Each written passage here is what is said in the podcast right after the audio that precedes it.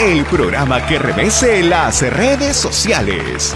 Presentamos a nuestra conductora. Bienvenida, Leslie.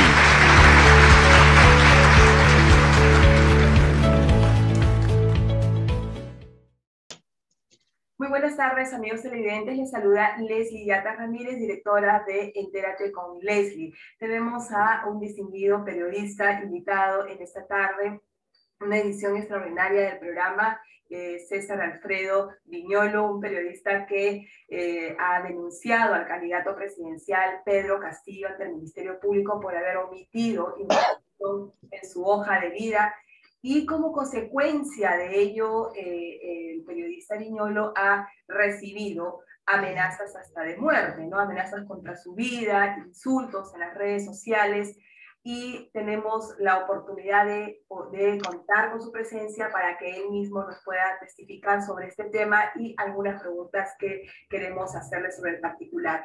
Gracias, César Alfredo, por este enlace con Enterate con Leslie. Buenas tardes, mi agradecimiento a ti y a la gente que nos escucha.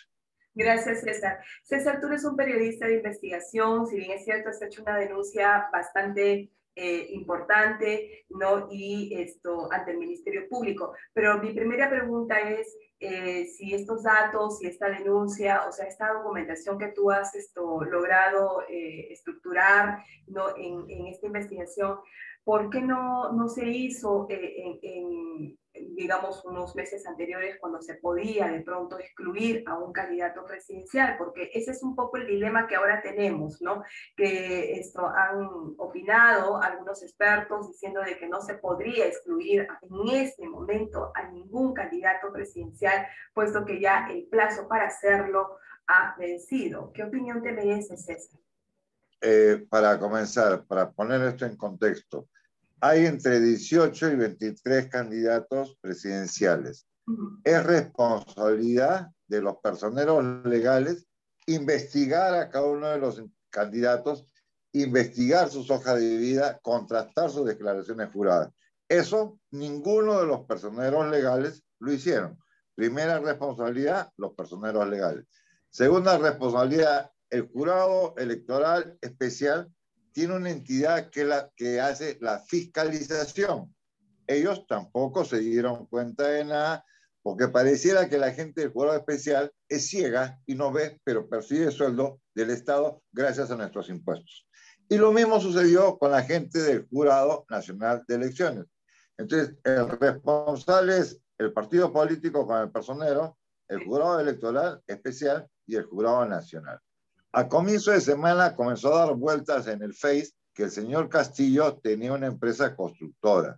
Como todo periodista tiene que ir a la fuente, entré yo a la página del Jurado Nacional de Elecciones y bajé la hoja de vida y la declaración jurada del señor Castillo. Y el señor Castillo es un maestro en una provincia y percibe 1.600 soles.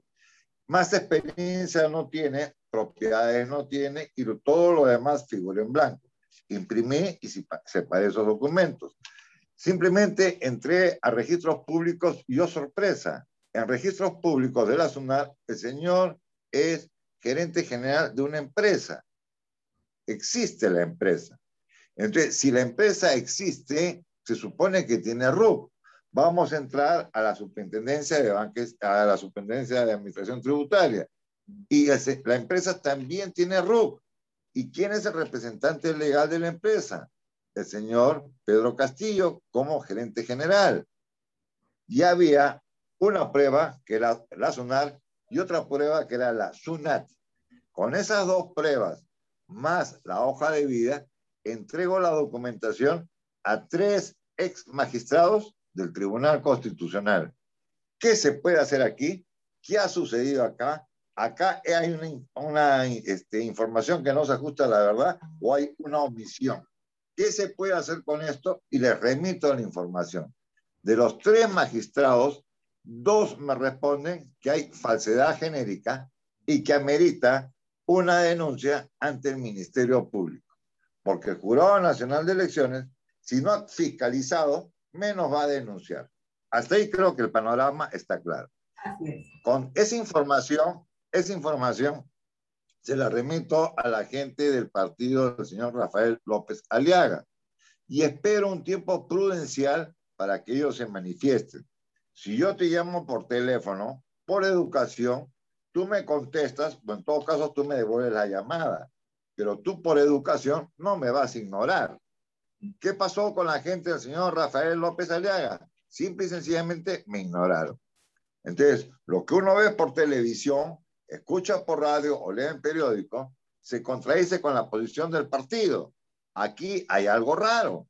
Si yo te estoy entregando estos elementos de juicio con esta versión constitucional, jurídica y con normatividad, es para que procedas, pero no para que me ignores. A las 10 de la noche del día martes, con toda esa documentación, presento yo a título personal, que no era mi responsabilidad, porque es la responsabilidad de ellos, yo presento eso ante el Ministerio Público. El Ministerio Público el día miércoles en la mañana me responde y me dice que a la mano van a tramitar el documento y que en el transcurso de la tarde me van a decir a qué fiscalía han pasado. Han pasado ya dos días y hasta ahora no me dicen a qué fiscalía ha pasado.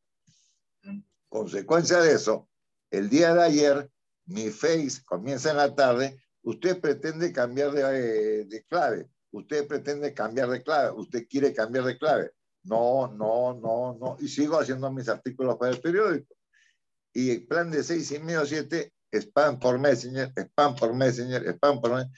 Más de 50 spam con insultos, con agravios, con amenazas de muerte. A ese, a ese nivel podemos llegar. O sea, yo puedo debatir contigo o, tú puedes debatir con otra persona, pero tiene que primar el respeto, la educación, la cultura, la decencia. Tú no me puedes insultar a mí, ni yo te puedo insultar a ti, porque tú piensas diferente a mí. Y encima amenazar de muerte y ponerme fotos con metralletas, con pistolas, y insultar de la forma que se insulta. Si eso está pasando hoy, antes del 28 de julio, imagínate qué pueda pasar después del 28 de julio. Y segundo, nadie se ha puesto a pensar que el señor Castillo, en el supuesto caso que se ponga la banda presidencial el 28 de julio, jura ante un crucifijo, jura por la Constitución, cumplirla y hacerla cumplir. ¿Cómo pretende, después de seis meses, querer hacer un referéndum para convocar una asamblea constituyente, gastar una burrada de plata cuando no hay vacunas, no hay camas UCI, no hay una salud pública en relación a la pandemia del coronavirus. Sí, César. Y parte del grupo de... Dime. Sí, César, perdóname. Escucho. Eh, justamente en esos puntos quisiera eh, poder hacer una ampliación de la pregunta y no sin antes también esto comunicar a través de, de nuestro programa que hemos visto el eh, pronunciamiento del Colegio de Periodistas de Lima, ¿no? En la cual te respalda solidariamente, eh, en la cual esto eh, invoca el respeto a la libertad de prensa. Como tú bien lo has dicho, podemos tener diferentes ópticas o perspectivas, ¿no? En, nuestra, en el ejercicio constitucional de nuestra libertad de expresión y de opinión, pero para eso somos una sociedad democrática. La democracia está permitida, la pluralidad ¿no? de, eh, opiniones. Eh, dime, César, eh, es cierto que a raíz de, de, estas dos candidaturas presidenciales que de pronto son dos totalmente opuestos, ¿no? Y que eh, entra en una gran encrucijada para poder elegir al próximo presidente o presidenta, ¿no? Del Perú. Eh, se han, se han, contextualizado ya hasta el día de hoy em, algunos em, voceros de Perú Libre em, sobre los medios de comunicación. Hay la, se percibe ¿no? Eh, que hay esta como limitación o amenaza a la libertad de opinión, a la libertad de expresión. eso creo que ya es una percepción generalizada y, y, mucho me temo, como tú bien lo has dicho, que esto de repente sean eh, nuestras últimas entrevistas, no eh, en el ejercicio de la pluralidad de opinión. Dime, ¿tú ves amenazada realmente la libertad de prensa en nuestro país? Eh, yo me di el trabajo de leer tres veces el plan de gobierno del señor Castillo, elaborado por el señor Cerrón. Y hay un párrafo que lo leía y lo releía y lo releía y me llevó a la infancia, a los años 68, años 69, la época de General Velasco.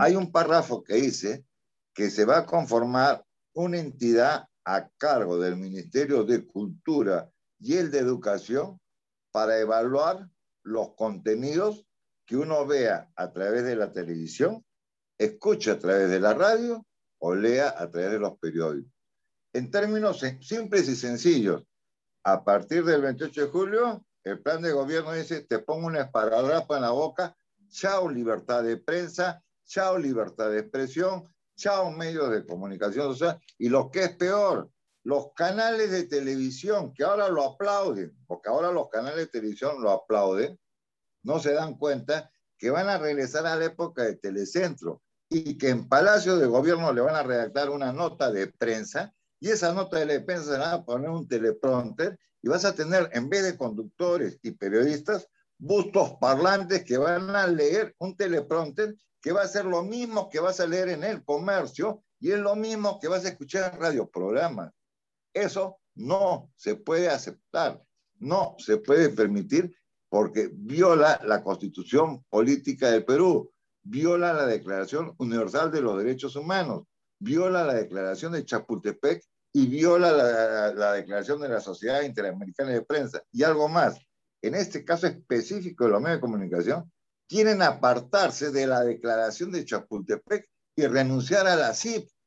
O sea, una consulta, y yo me pongo a pensar, el Estado puede inmiscuirse en asuntos privados de un ente deontológico como es el Colegio de Periodistas, por ejemplo, o como es el periodismo a nivel nacional. ¿Por qué? Porque si yo renuncio a, lo de Chapultepec y renuncio a lo del CIP, los periodistas no tienen dónde irse a quejar. O sea, se vulneró la libertad de prensa en el Perú. Ya pues, anda a quejarse, pero yo iba a la declaración de Chapultepec. No, ya no hay, ya. Y antes me voy a la CIP. No, ya no hay. Eso no se puede aceptar. y es una pena, es una pena que la gente no entienda. El problema del peruano es que no lee, vota por presión política, vota por la manipulación de los medios de comunicación social y las encuestas que te ponen en parrilla, esto es lo que tenemos, vota por eso. Y eso no... Vota, vota en la cola de eh, en los centros de votación. Ahí decidimos el voto. Y es una lástima que la ciudadanía eh, eh, no toda, pero sí una gran parte de ella, eh, hagamos esto. Es una gran responsabilidad cuando uno emite una decisión de esta naturaleza, implica no solamente el destino que va a tener el Perú. Ya hemos tenido un quinquenio fatídico que está llegando a su final. Yo siempre lo he dicho, ha sido un quinquenio karmático, pero sinceramente veo bastante incertidumbre con relación a la libertad de prensa, relación a la libertad de expresión.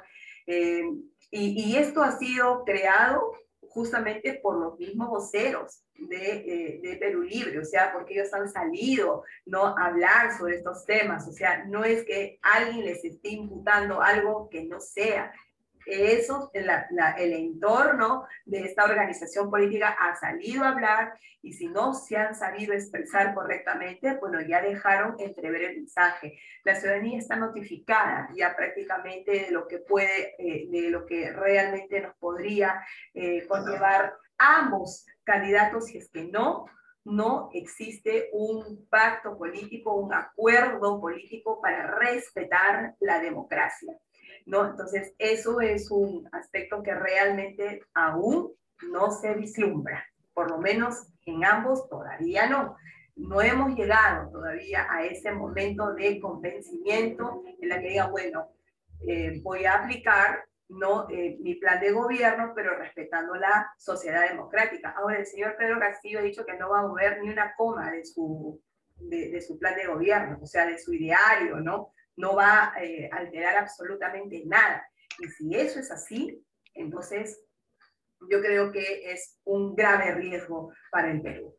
Eh, también, César, comentarte que la Comisión Interamericana de Derechos Humanos y la, Relatoría para la Libertad de Expresión al día de ayer han emitido una comunicación preocupante. Ya es una preocupación internacional de lo que viene pasando en Venezuela, que se ha sancionado al diario El Nacional de Venezuela eh, aproximadamente para una indemnización de 13 millones de dólares ¿no? por haber replicado ¿no? una investigación que había realizado otro medio de prensa respecto a una vinculación entre funcionarios del gobierno actual de Venezuela con el narcotráfico.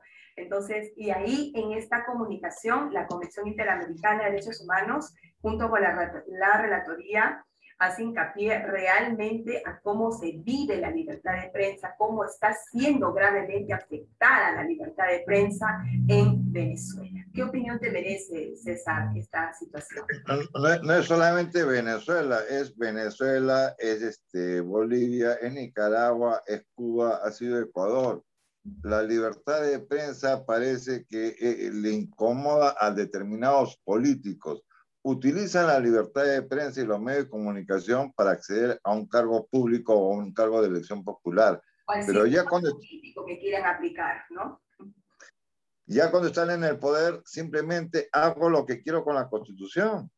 Ahora, como dice una, una congresista de Perú posible, de Perú Libre que ha salido electa con 3.700 votos, ¿a quién se le puede ocurrir llevar a la gente a un cerro como Lomo de Corvina, que es pura arena, meter 8 mil personas, aparecer con abogados, decir que voy a llevar apoyo técnico legal para que ese Lomo de Corvina que quede en Villa El Salvador tengas tus 50 metros cuadrados cuando esa arena y esa arena va a caer y no se puede construir nada. Esa señora o esa señorita, de esos 8 mil personas, logró 3.373 votos. Ha ido más ya es congresista de la República. Si eso ha hecho ahora, imagínate qué podrá hacer mañana. Es la misma que agravió a través de, de al señor Beto Ortiz.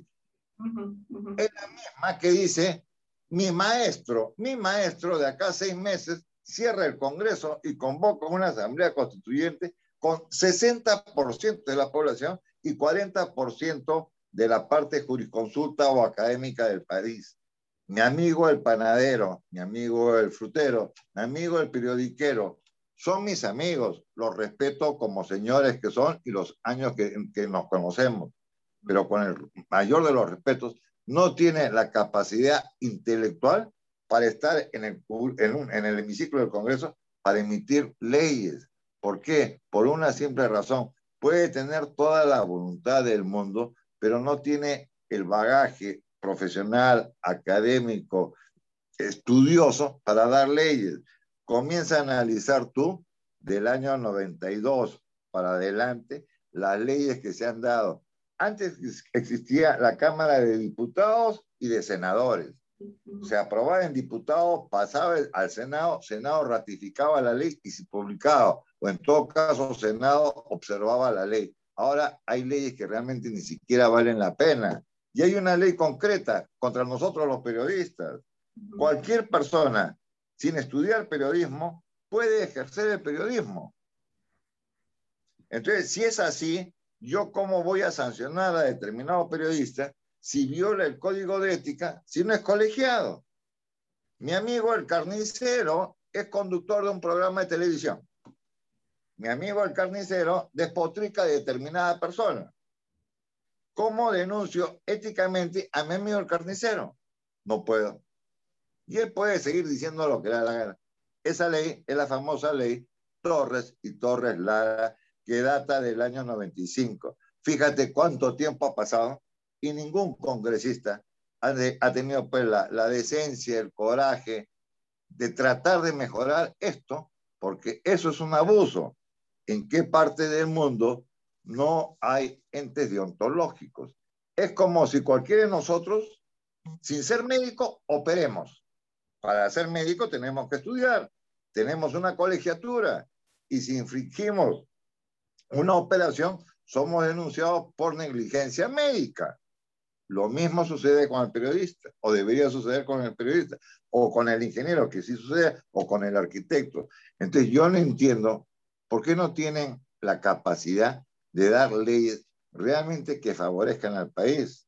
O el caso de Arlé Contreras, que ha dado una ley de acoso político hacia la mujer. Perdóname, el acoso es hacia el hombre o hacia la mujer, pero separar el acoso político hacia la mujer del acoso sexual, no, no, dicen, no dicen las mujeres que, que están en igualdad de condiciones, que tienen los mismos derechos, ¿por qué tratar de diferenciar a esa gente? O a la gente LGTB. O sea, yo realmente no entiendo por qué se fue al diablo los principios, la decencia, la moral, las cosas buenas que había en el país, las cosas que te enseñó a ti tu abuela o tu padre. ¿Por qué se perdió eso? Es la, misma pregunta, es la misma pregunta que siempre formulamos aquí en nuestra plataforma y, siempre hemos recalcado la reinserción de eh, volver ¿no? a reinsertar perdón, la educación cívica ¿no? como parte del contenido de nuestra educación. Eh, yo me formé eh, eh, cuando era alumna y ya para cerrar la entrevista, cuando yo era colegial, ¿no es cierto? A mí me enseñaron educación cívica, me enseñaron qué cosa es la constitución, cuáles eran los derechos, los deberes, los poderes del Estado, qué cosa es un Estado, ¿no? Eh, qué cosa es una ciudadanía, ¿no? Entonces, todo eso a nosotros nos enseñaron, ¿no? pero desde que eso se perdió en los colegios, hemos ido progresivamente eh, decayendo, ¿no? En una, una, en una crisis de, valores, de principios como sociedad y como persona, ¿no? Eh, queremos ver si todavía seguimos enlazados con, con César Viñolo. Mira amigos, hemos perdido eh, el enlace con César Viñolo, pero creo que ha sido más que claro sus expresiones eh, el periodista que denunció a Pedro Castillo ante el Ministerio Público por la omisión de información de su hoja de vida. Eh, y que hoy está eh, recibiendo amenazas, insultos en las redes sociales. Eh, desde esta plataforma invocamos a todos los ciudadanos y ciudadanas a respetar la libertad de prensa, la libertad de opinión, a valorar nuestra democracia. Y es que la democracia lo hacemos todos los días de nuestras vidas, con nuestras actitudes, con nuestros gestos, en nuestros hogares. valorar la libertad que hoy tenemos, valorar esta este, este derecho fundamental que todos nosotros tenemos, eh, la libertad de opinión, la libertad de expresión, levantar nuestra voz de protesta. El rescato lo que dice César Viñolo, que eh, se han perdido los principios y los valores, y eso es lo que siempre hemos tratado en nuestra plataforma. En qué momento nosotros fuimos decayendo a una sociedad sin valores, sin principios. Eh, muchas de estas cosas que pasan en nuestro país justamente es el resultado de una carencia de valores y de principios. ejerzamos también nuestra libertad con responsabilidad. No siempre desde esta plataforma eh, hemos eh, dirigido eh, a nuestros seguidores que podemos discrepar con las personas que entrevistamos, podemos, no le puede gustar tal vez algún entrevistado a, las redes sociales, pero una de las formas de dar eh, realmente muestra de, que, de nuestra educación, de nuestra tolerancia de opinión es justamente eh, eh, valorando ¿no? lo que expresa la otra persona. Si quieres discrepar, en buena hora, hazlo. ¿no? Nadie te lo impide, ¿no? pero hazlo con respeto sin insultar, sin amenazar, porque esas actitudes son bajas, oscuras, no es propia de nuestra democracia y mucho menos de la educación que debemos pregonar siempre como peruanos y peruanas que somos. Le agradecemos desde esta plataforma al periodista César Alfredo Miñolo. Gracias César por este enlace con Entérate con Leslie. Ha sido un placer conversar contigo ¿no? y que eh, puedas haber expresado tu... Eh, tu testimonio, tu parecer o, una parte de la investigación que, que, vienes haciendo. Muchas gracias y con nosotros será hasta eh, el próximo bloque que vamos a disfrutar con ustedes. Muy buenas tardes.